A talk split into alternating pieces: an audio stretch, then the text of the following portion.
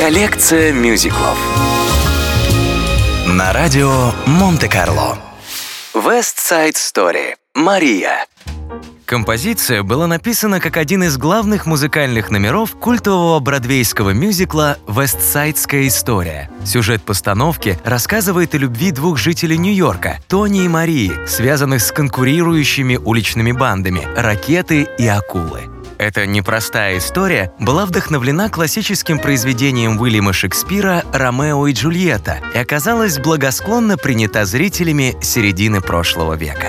Киноадаптация постановки даже получила 10 премий «Оскар», что является небывалым результатом для жанра киномюзикла. West Side Story. Мария.